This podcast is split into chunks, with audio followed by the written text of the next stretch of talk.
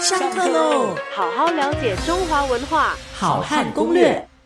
床呢，在这个呃古代的中国来说的话呢，它其实不见得只是作为呃睡觉用，有的时候呢，其实啊还是有待客的作用。怎怎么说呢？其实中国古代并不是最早期的时候哈，就是它不是呃有很清楚的这个主客关系的原因，是因为呃这个客厅的概念呢是比较后期才慢慢形成的。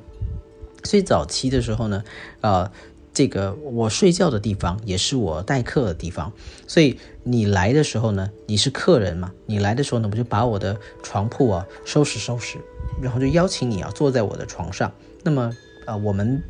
显得呢就更加的亲近，更加的这个啊不视你为外人。好，那么现在如果各位到呃中国去，呃比较北方的地方呢，天气比较冷的地方呢，他们都有一种呃就是炕。好，那么那个炕呢，就是下面那个床下面是呃是暖的，它是它是用这个呃生火啊，有这个有这个用这个暖烘烘的这个热气啊，使得这整个床呢，这个炕床呢是非常的暖和的。那么呃，如果你到东北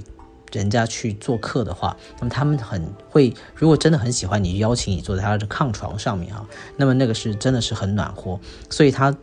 平常呢，就是待客或吃饭都在那个上头。可是他到了晚上睡觉的时候呢，他把东西收拾收拾，就躺在他的炕床上睡觉了。所以呢，啊，在这个古代的中国人其实也是这样子的，就是他的他的床呢，不单单只是他的睡觉作用，那么白天的时候，他也可能是作为他的这个待客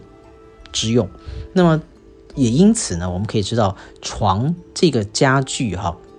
和它的这个形式呢，其实在家整整个的这个呃室内的家具地位来说的话，其实是比较高的。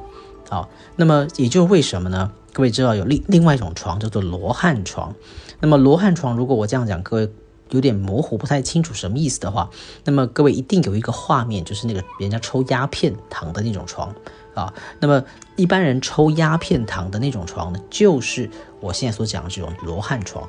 啊，那么罗汉床呢，特别是到了清代哈，也就是说鸦片传入中国之后，那么它的这个形式呢，呃，跟明代相比啊，在这个结构上面，在它的大小上面呢，又变得改良了。为了什么呢？其实就是为了方便让人家在上面吸鸦片，所以呢，它的这个整体的宽度变得更宽，因为有的时候呢，它要招待你躺在我的。啊，这个罗汉床上，我们一同跟客人啊来享用这个鸦片，所以他就让这个罗汉床呢，它的宽度啊可以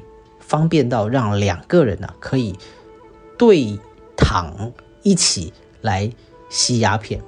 啊，那么最早鸦片传入中国的时候呢，也认为呢它是一个很适合用来招待朋友的一种待客的上品，所以呢，呃。